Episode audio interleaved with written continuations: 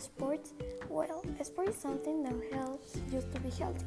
I think that, for example, playing hockey is fun not being on the ice, but there are many fun sports and help you take a healthy life. Do sport is not only to be strong, but to uh, be a healthy and able to have a balanced diet. And here are some diets that you can follow. You can start with something that is with a shake or juice.